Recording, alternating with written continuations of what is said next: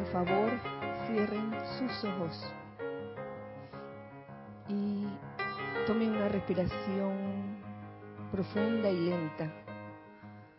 Tomen varias respiraciones en el transcurso de esta visualización. Y les pido que tomen conciencia de ese aire que respiran como el santo aliento que entra y llena todo tu ser. Visualícense ustedes mismos como cuerpos de luz. Y comiencen a sacar de sus mundos todo aquello que les haga sentir tensos, comenzando por su cuerpo físico. Saquen toda molestia que pueda haber, aflojando cada parte de su cuerpo, comenzando por su cabeza, su cuello, sus hombros, sus brazos, su tronco, sus piernas. Siéntanse en absoluta relajación de su cuerpo físico. Y a continuación, háganse conscientes de su cuerpo etérico y comiencen a sacar todas las memorias que puedan causar aflicción en sus vidas y reemplácenlos en este momento por la memoria de lo que realmente tú eres, ese yo soy lo que yo soy, Dios en acción. Comienza a sacar de tu cuerpo mental todos los conceptos mentales que has adquirido a través de las edades que te causen algún tipo de apego, algún tipo de atadura o limitación. Sácalos. Y en su lugar deja espacio para que las ideas divinas tomen lugar allí y puedan ser trabajadas por ti, esas ideas divinas, siempre para beneficio de todos. Ahora saca de tu cuerpo emocional todo sentimiento discordante o inarmonioso y comienza a llenarlo con el simple sentimiento de amor, que es todo tolerancia, todo júbilo, toda felicidad perfecta. Y comienza a visualizar alrededor del lugar donde te encuentras, en nuestro caso, alrededor de este campo de fuerza de la sede del grupo Serapis B de Panamá, un óvalo de luz blanca resplandeciente que comienza a girar rápidamente, tan rápido que pareciera que no se moviera. Y permite que ese óvalo de luz blanca, resplandeciente y brillante, impida la entrada o la salida de cualquier energía discordante o inarmoniosa y que muy por el contrario sí permita la entrada o salida a lo que son bendiciones, a todo lo que es energía constructiva, armoniosa. Ahora te pido que en la parte superior de ese óvalo de luz blanca resplandeciente, comiences a visualizar cómo desciende un rayo de luz cristal con radiación azul zafiro que comienza a rodear toda la parte interna de este óvalo. De igual forma, esta radiación, este rayo cristal con radiación azul zafiro comienza a impregnarse en tu cuerpo físico y en tus demás cuerpos inferiores, el etérico, el mental y el emocional, llenándote con esa radiación de fortaleza divina, de fe, de entusiasmo, de esa protección que solo el yo soy conoce. Y en esta ocasión ponemos nuestra atención en nuestro amado Maestro Ascendido, el Moria, de quien se desprende esta luz cristal con radiación azul zafiro. Recordando el fiat del maestro. Me siguen mentalmente con el pleno poder y autoridad de la magna presencia de Dios yo soy y en el nombre de Jesucristo ascendido pronuncio el fiat y decreto del poderoso Maestro ascendido el Moria.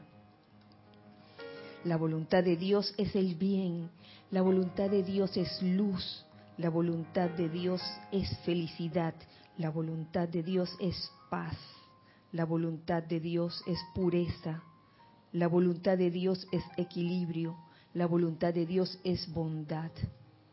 Conscientemente aceptamos esto ahora mismo con el pleno poder. Gracias, amado, yo soy. Tomen una respiración profunda y al exhalar abran sus ojos.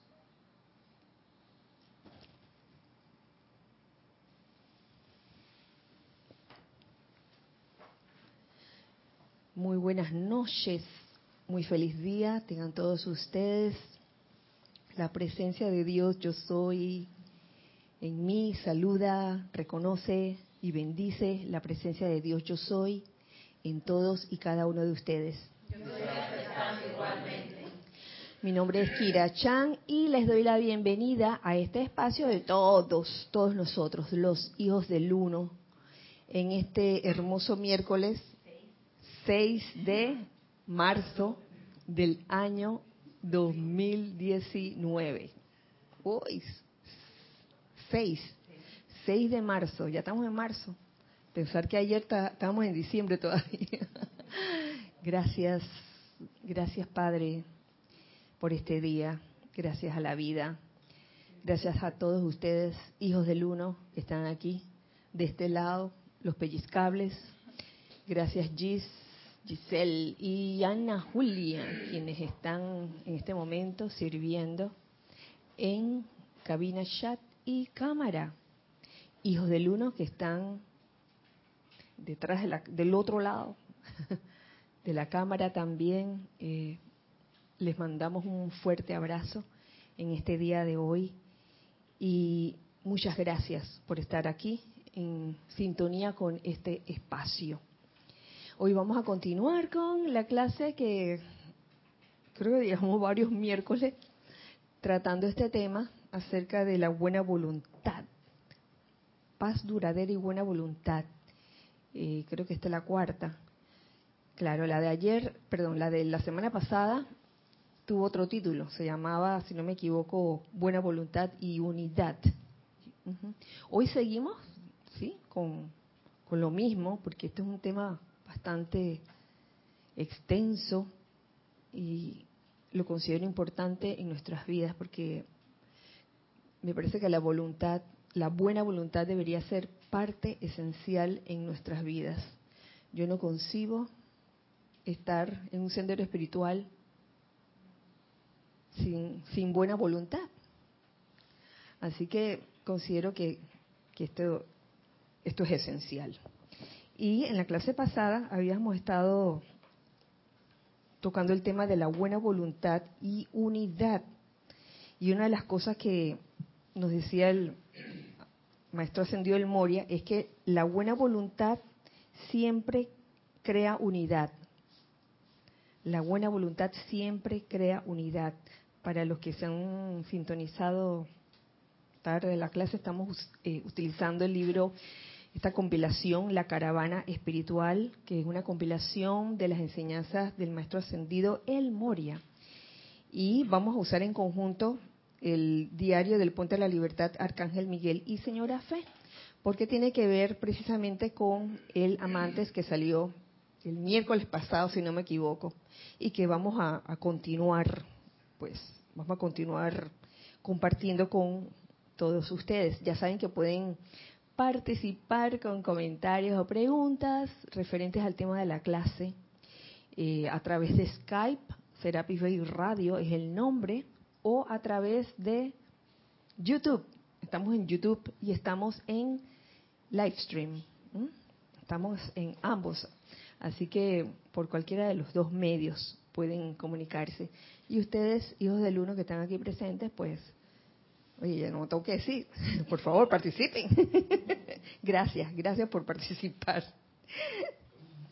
Eh, haciendo, queriendo hacer un repaso breve de cuando comencé a hacer esa relación entre, entre buena voluntad y el amantes de la semana pasada que trata sobre el amor divino en los siete rayos. el amor divino siempre está activo en todos los siete rayos. Vemos que hay un lazo allí, una, una relación estrecha, ya que en la buena voluntad hay amor divino. Yo tampoco consigo la buena voluntad sin amor. La buena voluntad, el ingrediente principal de la buena voluntad, el amor. Buena voluntad con desamor no es buena voluntad. Xiaoming sin salsa de soya no es Xiaoming. Xiaoming si le echa de que salsa tomate, eso es otra cosa. Por favor. Así que buena voluntad sin amor divino no es buena voluntad. Y pasaba a decirles acerca de, de cada rayo, eh, comenzando por el primer rayo, eh, el aspecto de amor divino, que estaba tremendamente activo en el primer rayo de fe y la expresión de la voluntad de Dios, como, como hemos dicho. Y, sí, tremendamente. Y hay una relación entre la buena voluntad y la voluntad de Dios, porque la buena voluntad debería proceder de la voluntad de Dios. Em, pero hecho, hecho manifiesto, se diría así y habíamos tocado el, el tema de la, de la fe iluminada, que creo que fue un, un tema que, que estuvo pues rondando en los días subsiguientes, por lo menos en mi cabeza, acerca de, de lo que era la fe iluminada y... Um, ¿Dónde fue que lo leí? La fe iluminada y la perspicacia, la verdadera perspicacia. Bueno, aquí no está, no importa. La verdadera perspicacia que no es de que el estar con esa suspicacia humana, ni estar paranoico, ni estar sospechando de todo el mundo, no se trata de eso. Es aquella actitud de como de alerta, de rapidez, de rapidez que, te permite como ver las cosas anticipadamente. Ese estado de perspicacia, de que, de que no te no, no, no te crees las cosas de buenas a primeras, sino que como que intuyes que hay algo más entonces ahí eso, eso va ligado con el amor en el segundo rayo, que es el deseo de comprender. Porque a veces humanamente se pudiera lanzar un juicio o una evaluación sobre algo sin siquiera haber intentado comprender. Y yo creo que una cosa también que forma parte de la buena voluntad es el deseo de en la buena voluntad hay un deseo de hacer la voluntad de Dios, sencillamente. Si no hay ese deseo, entonces no hay buena voluntad, no hay buena voluntad. Yo no consigo tampoco la buena voluntad impuesta ni obligada, ¿cierto? La buena voluntad es libre y feliz y se hace porque uno quiere, no porque alguien le dijo alguien te dijo que lo hicieras, porque a veces se pudiera pensar, mm, si no se tiene una, una real comprensión o una, una comprensión profunda de las cosas, que eh, la buena voluntad, tener buena voluntad significa eh, hacer lo que todo el mundo te diga que hagas. Que, ah, yo tengo buena voluntad para todo el mundo, así que yo voy a hacer todo lo que todo, todo el mundo quiera para para que todo el mundo sea feliz. Y eso tampoco es la buena. Timón de Atena dice, una obra de Shakespeare. Tampoco es buena voluntad. Por ende, requiere de la fe iluminada, no de la fe ciega, que muchas veces te pudieran llevar a, a ese estado de aceptar las cosas ciegamente, sin la verdadera perspicacia. Y siguiendo pues con el tercer rayo, el amor divino en el tercer rayo, es primordial y extensamente evidente, en donde se manifiestan la tolerancia y la comprensión total de toda vida. Ahí el punto es la, es la tolerancia. Si no hay tolerancia, no hay buena voluntad. Yo había terminado la clase pasada con un extracto que nos daba el amado Maestro Ascendido Pablo el Veneciano. Quisiera repetirlo porque considero que es importante y es bueno repetir las cosas porque se nos olvida. A veces se dicen las cosas y a la semana siguiente, bueno, ¿de qué estábamos hablando? Dice así, si se tornan tolerantes de personas y circunstancias, eliminarán la irritación, el resentimiento, la envidia, la crítica y una docena adicional de feas actitudes, ya se acordaron, de feas actitudes que obstaculizan la relación pacífica que es menester que exista entre aquellos cuyo karma pasado los ha juntado. El famoso eh, tercer templo, si se pudiera decir, y una de las razones por las cuales estamos encarnados en el plano de la forma, además de servir, es también de liberar toda esa energía que en el pasado hemos mal calificado o, hemos calificado de manera no constructiva. Y por ende mm, nos topamos con personas que pueden ser familiares, amigos, no amigos, con el que eh, pudiéramos tener ciertas situaciones de fricción. Entonces, ¿cómo saber si en verdad uno está siendo tolerante, que está teniendo buena voluntad con esa otra persona o con esas personas? Cuando no te sientes irritado, cuando no hay resentimiento, ni envidia, ni crítica, ni la docena de feas actitudes que menciona aquí el amado Pablo el Veneciano. Esto fue el repaso. Vamos entonces a proseguir para poder terminar la clase. Llevamos cuatro, cuatro temporadas aquí. Buena voluntad requiere de pureza. Mm, mm. ¿Qué nos dice? Por un lado, el amador, el arcángel Miguel sobre esto, ¿no? El amor en el cuarto rayo. Dice así. Es ciertamente evidente también en el cuarto rayo, donde la pureza de emociones, pensamientos, sustancia etérica y carne son esenciales para el establecimiento de una conexión íntima con la deidad y la exteriorización del designio divino. ¿Qué querrá decir eso?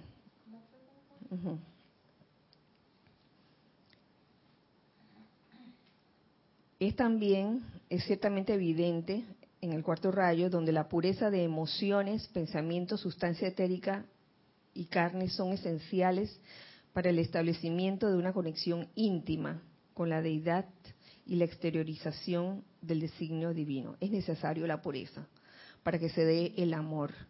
Y si es necesaria la pureza para que se dé el amor, también es necesaria la pureza para que se dé la buena voluntad. Eh, que viene siendo, por este, como ejemplo, el deseo auténtico, el desear verdaderamente el bien de tu hermano o de tu prójimo. Ahí está la pureza, pureza de emociones, pensamientos, sustancia etérica y carne.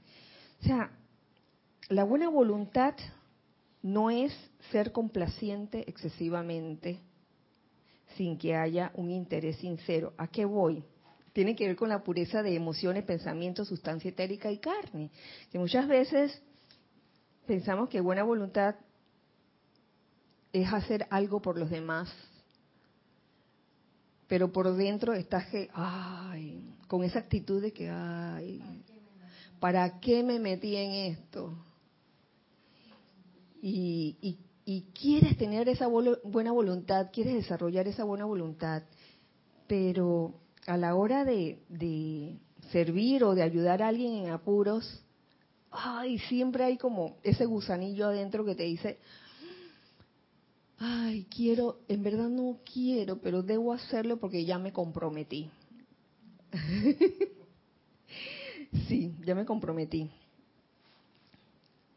Eh, precisamente acerca de, de esto que acabo de decir, encontré en el libro de ceremonial un decreto bien bueno si uno quiere realmente ayudar a las personas. ¿Por qué lo habré encontrado aquí en este libro, verdad? Yo no sé, yo no sé. Dice así, este, este, este decreto es sugerido por el Mahashohan. Dice así, eh, con el pleno poder y autoridad de la magna presencia de Dios yo soy, y por cuenta del poder magnético del fuego sagrado investido en mi corazón, te invoco, amado Maestro Ascendido Pablo el Veneciano. Cárgame, cárgame, cárgame con tu conciencia de Maestro Ascendido para desarrollar dentro de mí la llama del interés sincero en mis compañeros. Oye, eso está amarradísimo con la buena voluntad y tiene que ver con la pureza el interés sincero. Porque si no hay un interés sincero, sino, que hay como un sentido de deber, sentido de obligación, de que, ay, porque él el otro día me hizo un favor, ay, esa es buena, esa está buena, me hizo un favor y ahora me está pidiendo un favor y yo no le puedo decir que no, pues. ¿Y qué vas a hacer? Eso me, me recuerda una estrategia política de un presidente actual en una república por aquí cerquita, que le dice a su gente, que la cosa es dando y dando, ¿ah? O sea, él le da cosas y ellos tienen que responderle a él cuando él les pida de vuelta. Oye, eso está... Dando y dando es la frase. Ah. Entonces no hay, no hay voluntad libre allí. O sea, seguro que hacen lo que luego él les pide porque se sienten comprometidos, pero... Claro, no hay buena voluntad, hay un sentido como de obligación. Sí, justo también pensé en eso, que era la conciencia esa de Timón de Atenas, que él le daba todo, todo el mundo, pero con la conciencia de que después cuando él necesitara, la gente le iba a responder. Entonces cuando no le respondieron se enloqueció.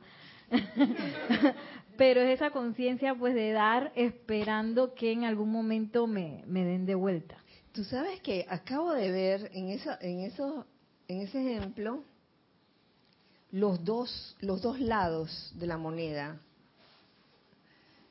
Eh, la persona que hace el favor y, que, de buena voluntad, pero que por dentro está de que, oye, el día que yo necesite que me hagas un favor, tú me lo tienes que hacer.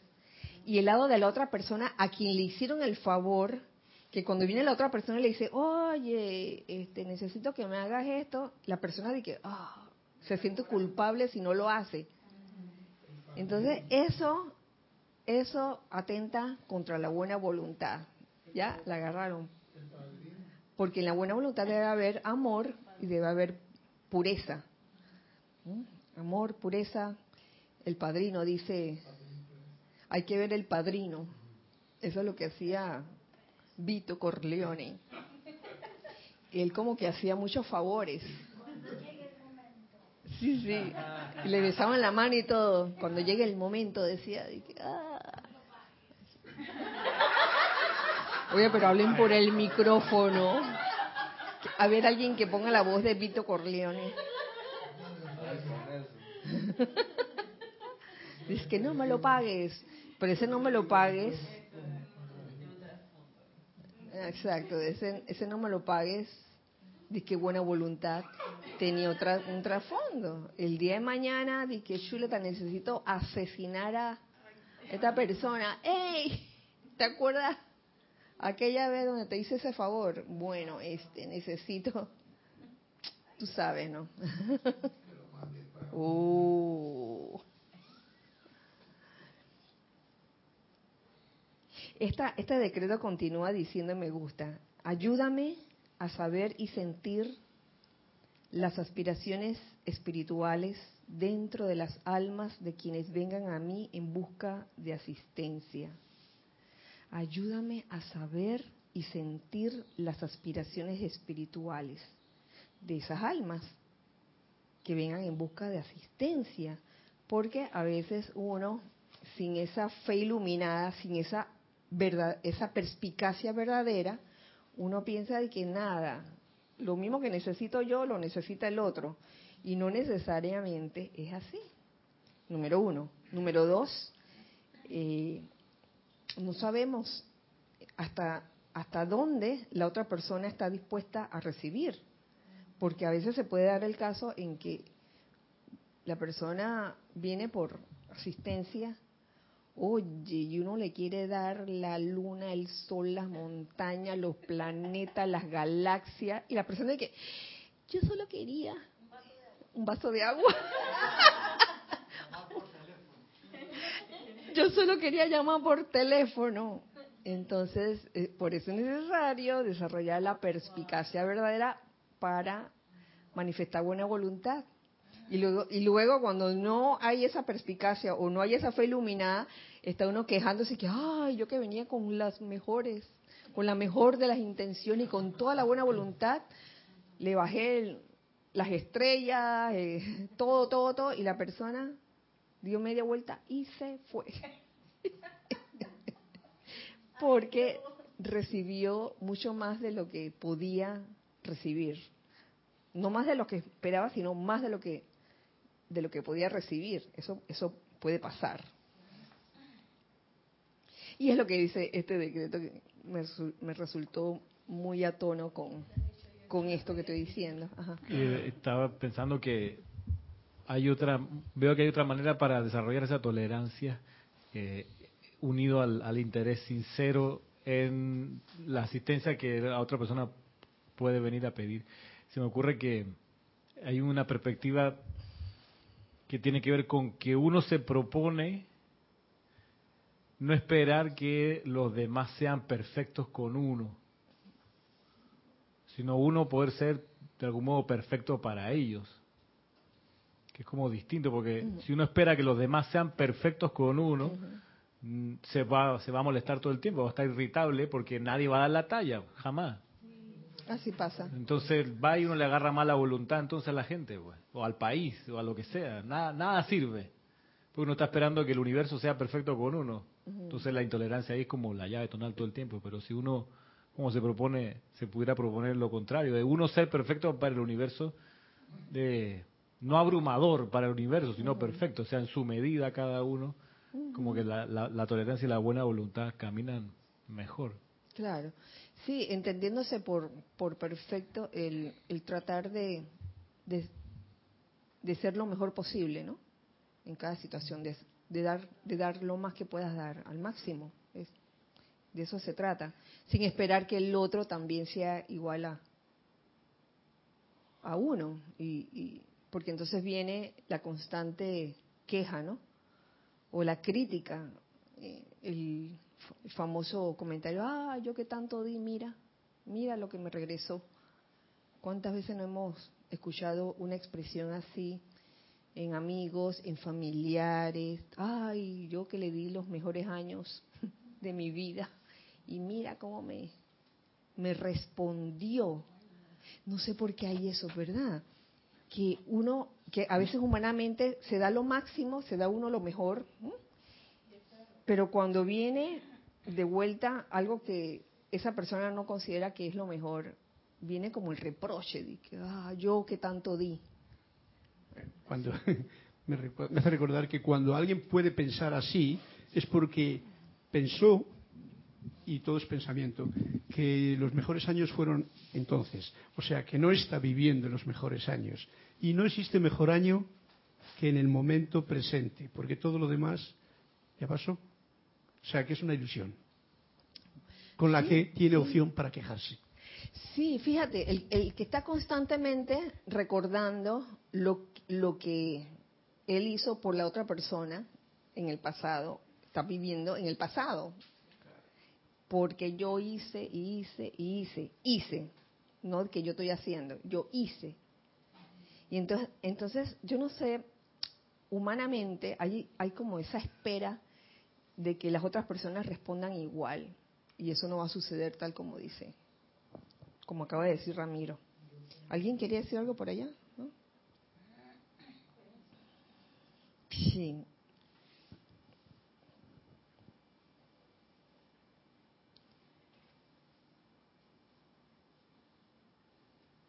A veces también con, con este asunto de la, de la buena voluntad,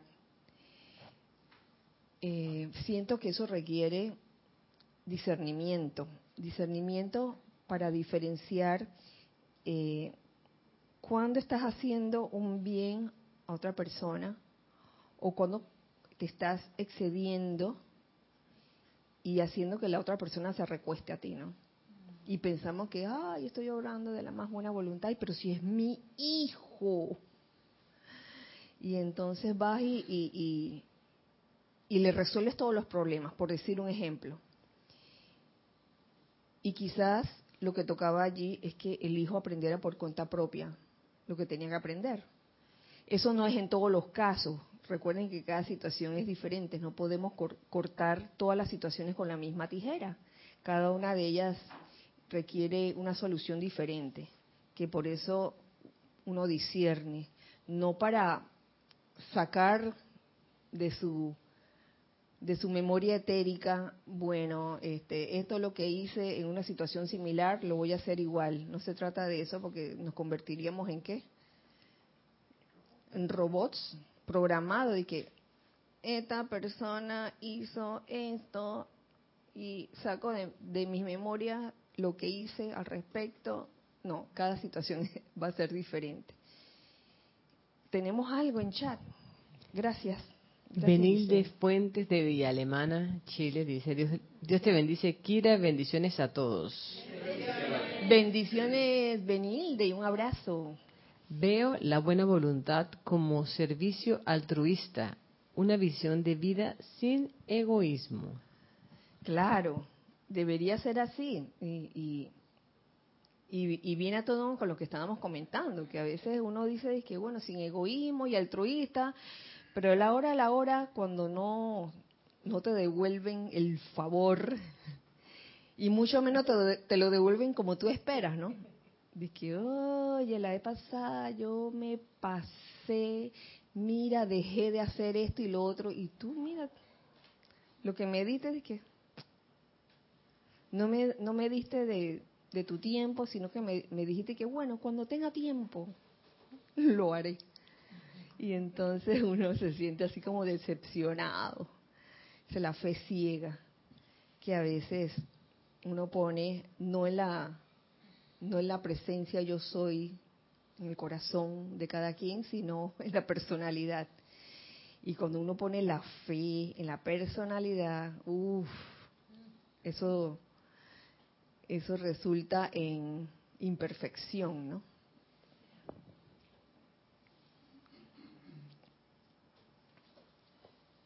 Seguimos aquí con lo que nos dice.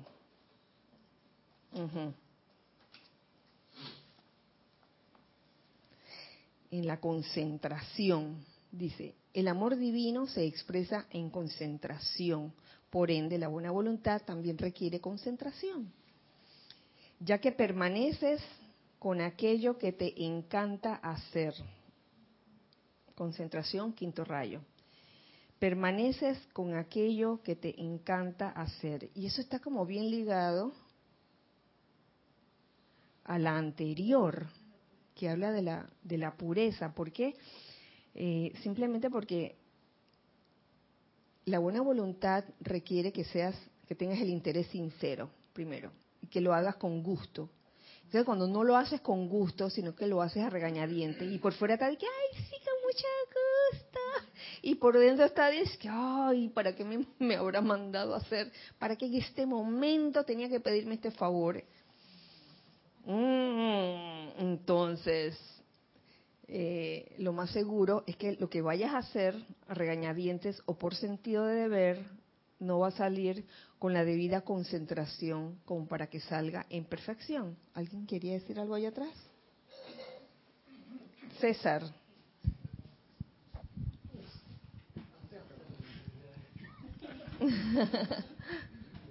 Gracias.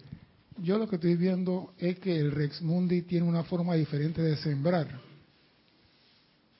El ser humano, según los maestros ascendidos me enseñan, se siembra el bien sin mirar a quién. Pero el Rex Mundi siembra diferente, porque ninguna persona, llámese político, va a ir a la calle a dar todo sin nada a cambio. Ellos están esperando el voto. Están esperando, te doy la, el zinc, te doy el clavo, te doy las flores, te doy esto, a cambio de que tú votes por mí. O sea que ahí no hay ningún sentido de altruismo, ahí no hay desprendimiento, ahí hay un motivo establecido. Entonces acá se nos enseña dar sin esperar que no te, no te den la gracia siquiera. Dígame usted qué político está ahora mismo en el mundo diciendo no voten por mí, yo le voy a dar todo sin que voten por mí. Entonces su forma de sembrar es totalmente diferente. Entonces tenemos la disyuntiva. Una forma siembra el Rex Mundi y otra siembra los maestros ascendidos. Ahora, ¿cómo llevar lo de los maestros ascendidos al Rex Mundi? Ahí es la guerra mundial. Gracias, César. Hay un decreto que habla de invocar el gobierno divino. El gobierno divino. Eh, digo, yo no creo que ningún maestro ascendido, todas las bondades, todas las bendiciones que recibimos de ellos, no es con el fin de que votemos por, por ellos. Imagínate, no, no, no, no. Ay, Cristian. Nere. Sí, Gracias. que escuchando a César se me ocurre que la buena voluntad no es un concurso de popularidad, que eso es en lo que se ha quizás convertido ese tipo de, de elecciones, que es diferente a que, o que quién es el más preparado y ese es el que va Ajá, a, a hacer eh, el papel de gobernante.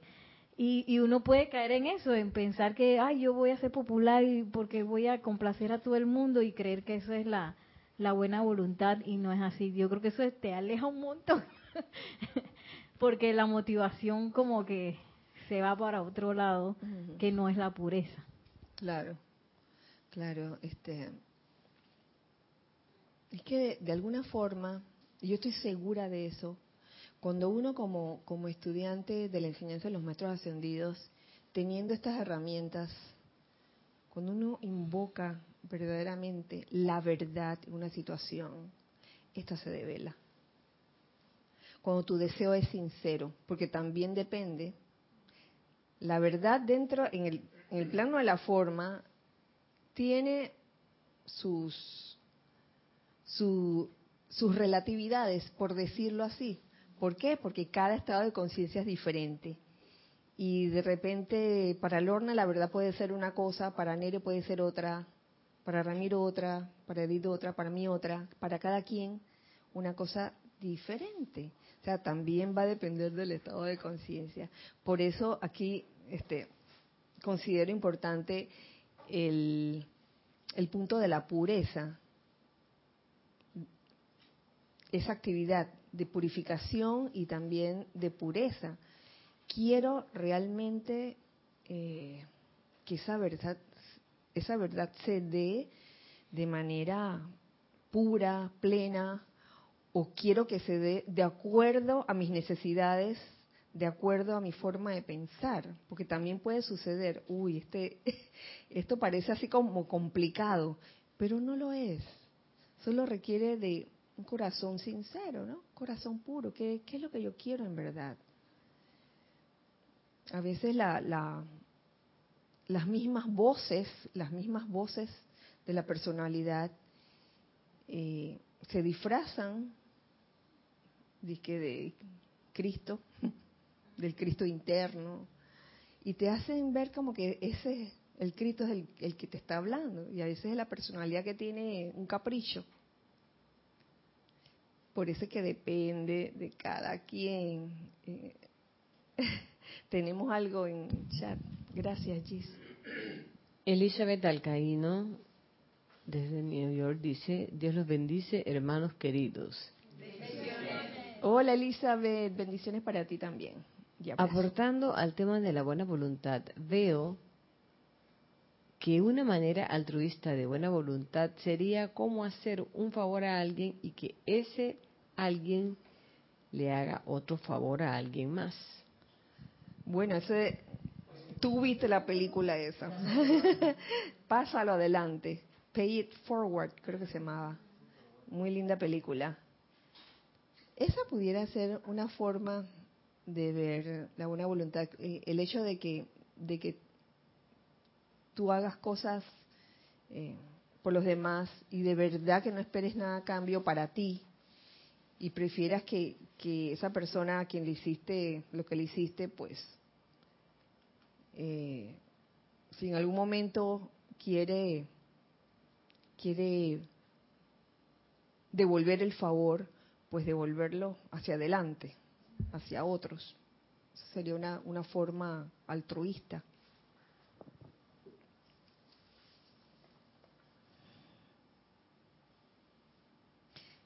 Continuando con aquello de que el amor divino se expresa en concentración, dice, eh, permaneces con aquello que te encanta hacer. Esto ustedes lo saben, aún en las asociaciones de sus mundos externos. Si les encanta lo suficiente hacer algo o alguna persona, darán su vida en servicio a eso, sin importar la incomodidad o inconveniente personal que puedan ustedes experimentar. Parece una contradicción, pero no lo es. Primero que todo, la buena voluntad debería tener el ingrediente de interés sincero, debe ser sincero lo que tú hagas de buena voluntad. Eh, te tiene que agradar, te tiene que, gustar lo que estás haciendo por otro, pero eso no significa que en algún momento no te pueda traer alguna incomodidad. Claro que sí, porque no se trata de, que la personalidad de repente dice que ay me incomoda la hora en que tengo que en que me pidieron que hiciera esto y no lo voy a hacer porque esa hora es la hora de mi siesta. Tienen que entender que yo tomo la siesta por favor, de 2 a 3 de la tarde. Y si tú me pides ese favor a las dos y media, lo siento, a esa hora... Mm, mm, mm, eso sería, digo, eso sería un capricho de la personalidad, un, un, como una dejadez, como un letargo, de que, ay, la pereza que tengo de hacerle este favor a esta persona a las dos y media de la tarde cuando estoy en medio de mi, de mi siesta, no puede ser. Yo creo que tiene que ver con lo que se tocó al principio de la buena voluntad acerca de la, mm, voy se los, se los comparto, por aquí está, acerca de la elasticidad para actuar al instante en la capacidad que sea que se te, que se te convoque a servir. Esa elasticidad. No de que, ay, a esa hora tengo que hacer esto, pero también es objeto de discernimiento. Uno va a ver qué es prioritario, si la siesta o el favor. No. no, no, no, no, quitando ya lo de la siesta. Uno va a ver qué, qué, qué es prioritario. Y por eso a uno puede que se le presenten diferentes situaciones o dos situaciones eh, que para el mismo momento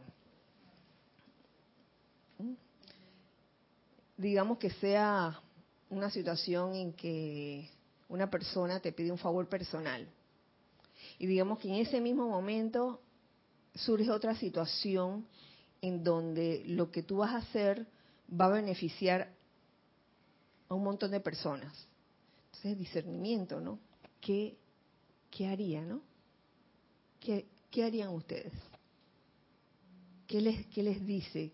¿Qué les dice esa perspicacia verdadera, ¿qué haríamos? Sería tentador decir que el que beneficia a muchas personas, pero ahí también yo veo el discernimiento. Es que como tú dices, siempre el discernimiento está allí. Porque es que yo, yo pienso que es cuestión de prioridad y también de dejarse guiar en el momento. Porque a veces la mente dice, esto es lo prioritario, pero en el corazón dice, no, haz esto. Entonces también están esas, e-, esas cuestiones. Ajá.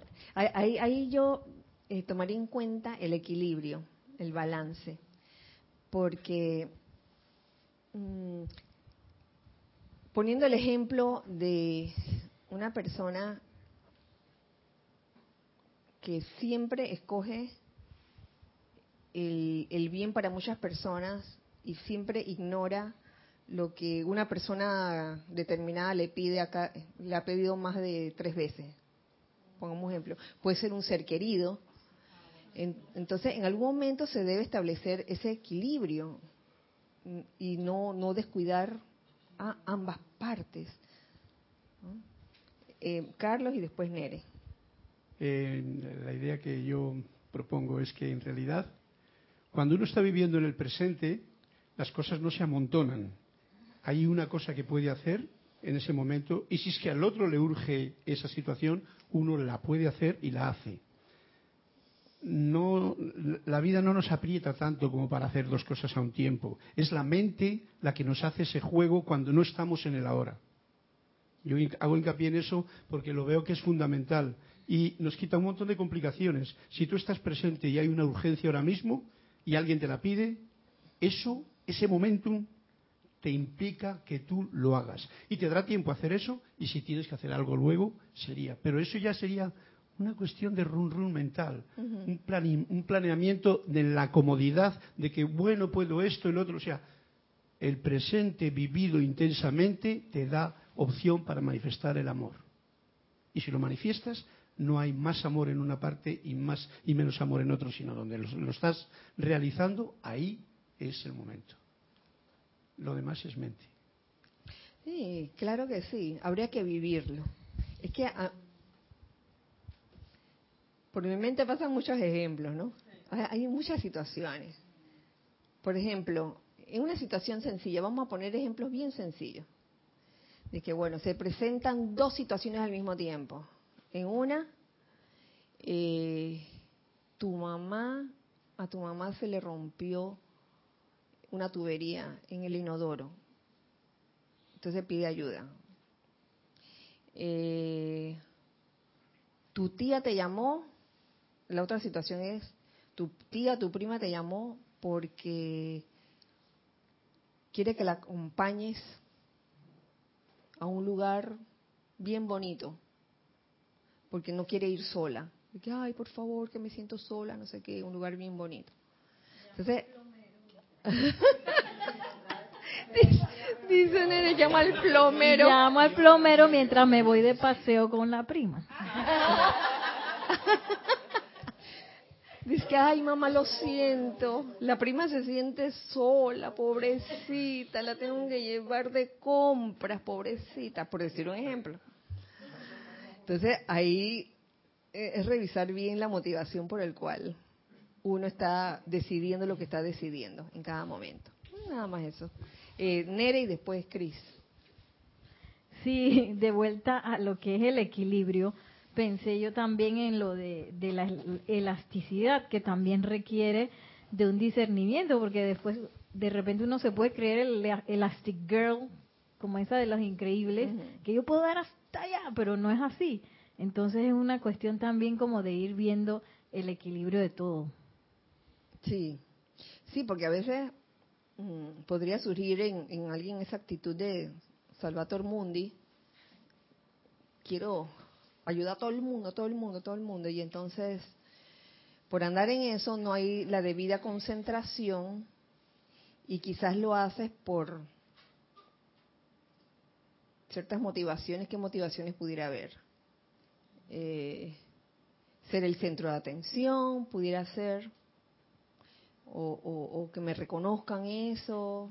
Y muchas veces esas son inconscientes, o sea, que uno no está realmente consciente de que esa es la motivación. Uno piensa que no, pero en realidad sí. Sí, y, es cuestión de, revisar eso, ¿no? Y ser lo más honesto con uno mismo.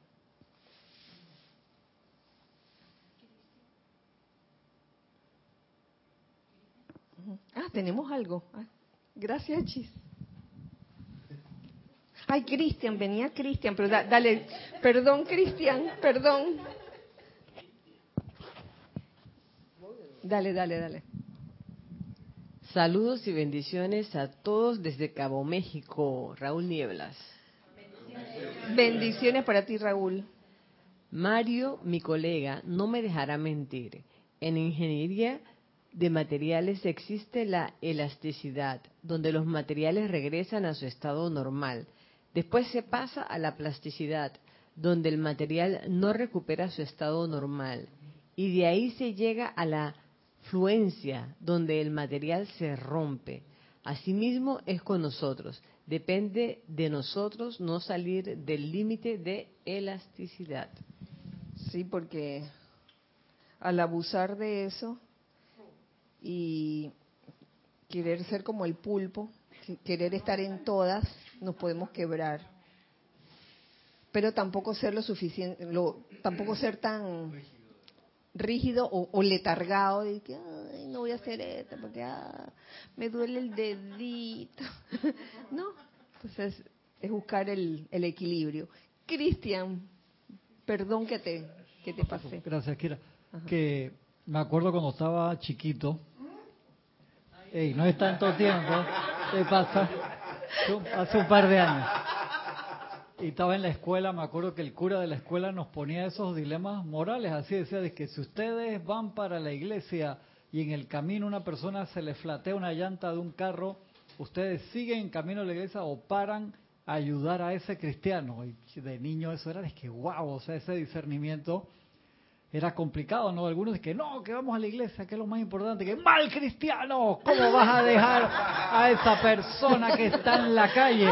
Pero no sé que, pero voy a llegar tarde a la misa, padre, que sí, pero ese hermano cristiano te necesitaba en la calle, y uno quedaba, eso era como que nunca.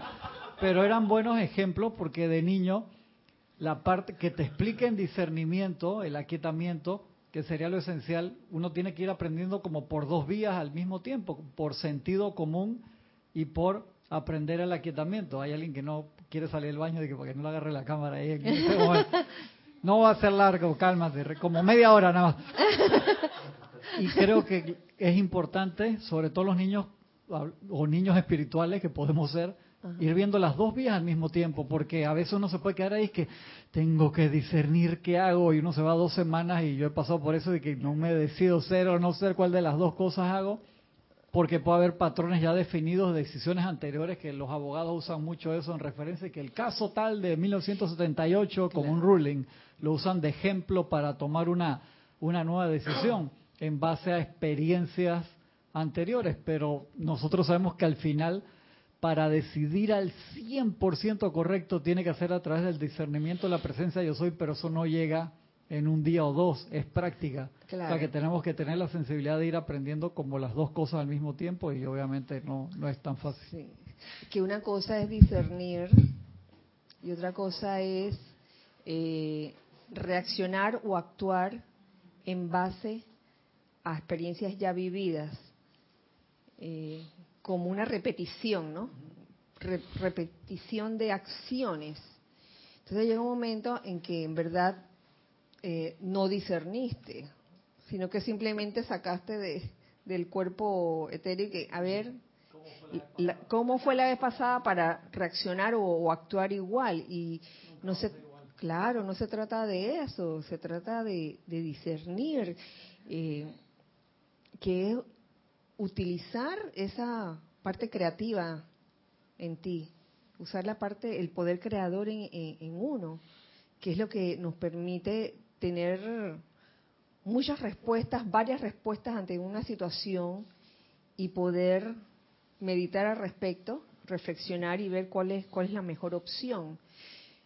Eso no, eso no era lo que pasaba en la película Limitless, que antes estábamos hablando de, de, de, de Bradley Cooper y Limitless, que tomaba la pastillita y de repente le permitía ver un montón de opciones ante, ante una situación. Bueno, es eso, pero sin la pastilla. Kira, me pongo a pensar que, que esa buena voluntad implica vivir con propósito, justo por la reflexión que hacías que a veces uno se va con la programación. Y también lo que decías acerca de la elasticidad, que eso es salir de tu zona de comodidad muchas veces. Sí. Entonces es como que se te presentan las situaciones y uno en vez de regresar a la programación regular, la buena voluntad implica que uno está atento y uno realmente escoge, yo quiero hacer esto o no quiero hacer esto. Entonces al final uno se convierte en vehículo de esa voluntad. O sea, uno está viviendo conscientemente. Claro. Que yo pienso que eso es parte de la esencia del primer rayo, que yo soy el capitán de esta nave. Yo soy es el capitán de esta nave. Entonces uno va dejándose guiar y guiando al mismo tiempo su vida sin dejar que la vida lo mueva uno de, un lado para otro. Claro, eres tú verdaderamente el capitán de la, de la nave, como dice decía Nelson, Nelson Mandela, sí, qué bello.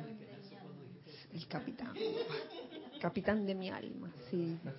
Sí, nos va- vamos a pasar toda la vida siempre a expensas de, de dejarme llevar por la marea o voy a tomar mis propias decisiones en base a al poder creador y, y- y a la capacidad de, de, de tener varias opciones y poder escoger la que mejor eh, considere yo que es para la, para la situación.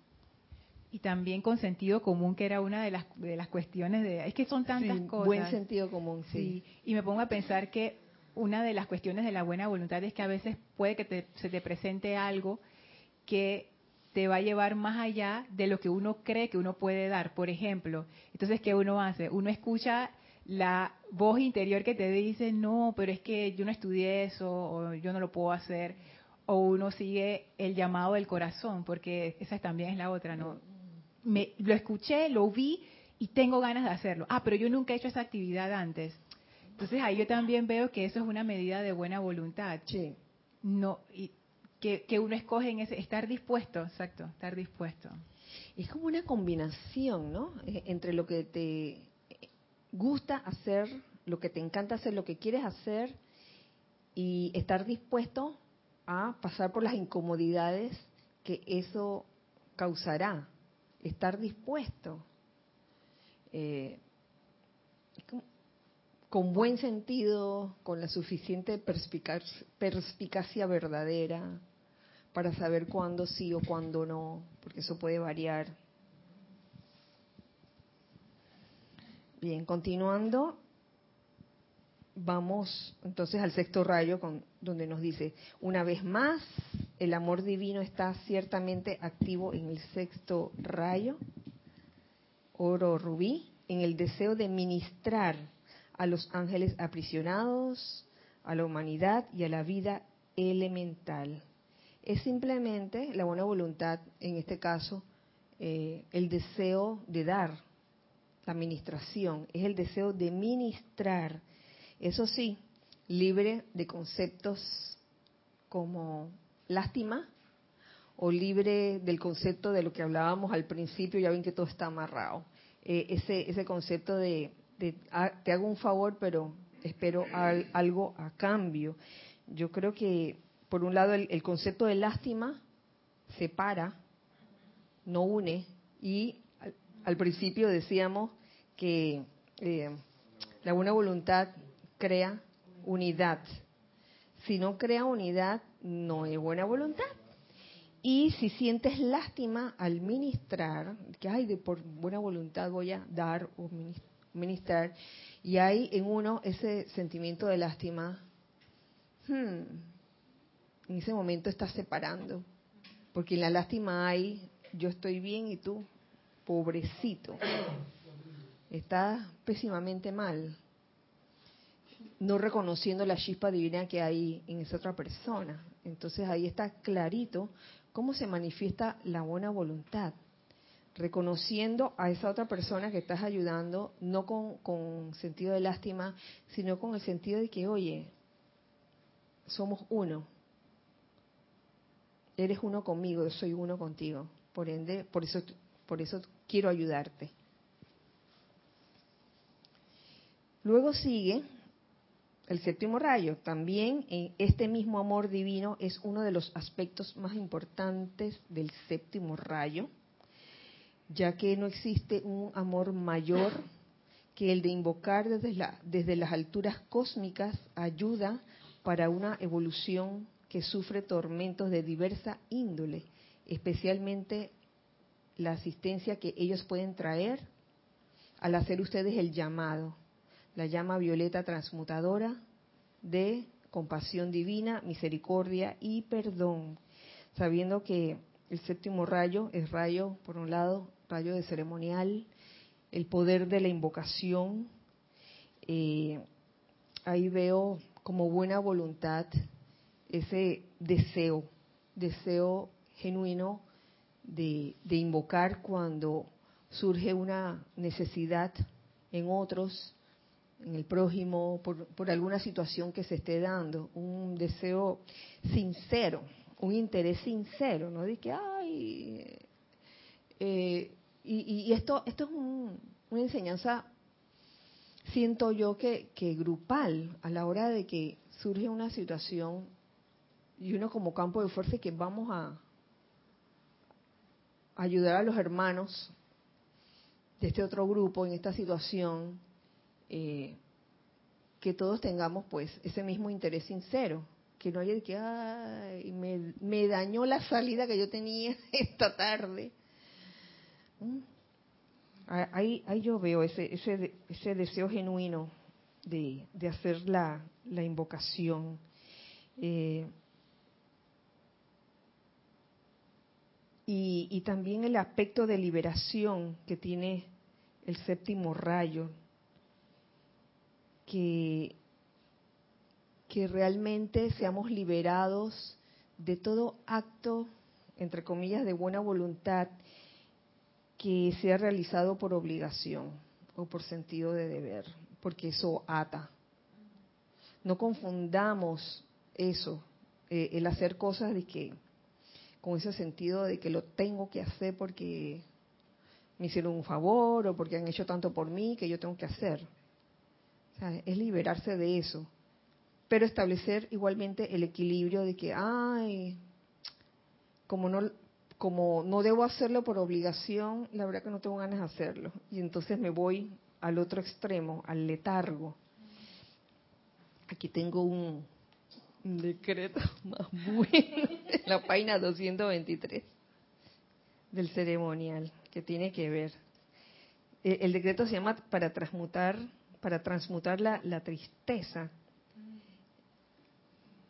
Mira, me gusta esto lo que dice aquí en este párrafo. Dice así: Permite que tu conciencia del uso del fuego violeta se encienda ahora en, a través y alrededor de mí y remueva de mi mundo causa, efecto, registro y memoria, causas y núcleos de cualquier y toda tristeza y depresión, así como todos los sentimientos de letargo, indiferencia o desgano para servir a mi prójimo por el sentimiento de insuficiencia para la tarea. ¿Qué les parece? buen remedio. Claro, buen remedio dentro de, del séptimo rayo para desarrollar y manifestar esa buena voluntad. Que lo hagas con entusiasmo, porque te encanta hacerlo y por ende te concentras en lo que estás haciendo por los demás y, que esté lejos de cualquier sentimiento de desgano. Eso se ha visto, eso se ha visto en el mundo, hablando de, de, la vida misma. Yo creo que, estoy segura que, que todos ustedes en algún momento han visto eso, ¿no? Un sentimiento de desgano o de letargo para hacer algo por otros. De que, ay, hay que hacerlo. Ay, a esta hora. Ay, tan lejos. La, la clásica. Voy a parar por hoy. Esto no ha terminado. Eh, ¿No tienen más comentarios o preguntas? Yo creo que aquí, por lo menos, ya cubrimos esa, ese enlace entre la buena voluntad y el amor activo en los siete rayos. Que será la, la meta de hoy. Así que muchas gracias a todos por estar en sintonía en este, en este espacio, los hijos del uno. Gracias por su participación y gracias también por la participación de ustedes, hijos del uno, que están aquí. Eh, nos vemos el próximo miércoles a la misma hora y por el mismo canal. Eh, que la magna y todopoderosa presencia yo soy y el amado Maestro Ascendido, el Moria y el amado Arcángel Miguel nos envuelvan y nos permeen con su radiación, esa radiación que fortalece, que fortalece, esa, esa radiación que entusiasma, que nos llena de esa fe iluminada y que realmente nos lleva a todos de la mano hacia la liberación. Que así sea y así es. Entonces, eh, gracias Gracias a todos. Recuerden siempre que somos uno para todos. Y todos para uno. Dios les bendice. Muchas gracias.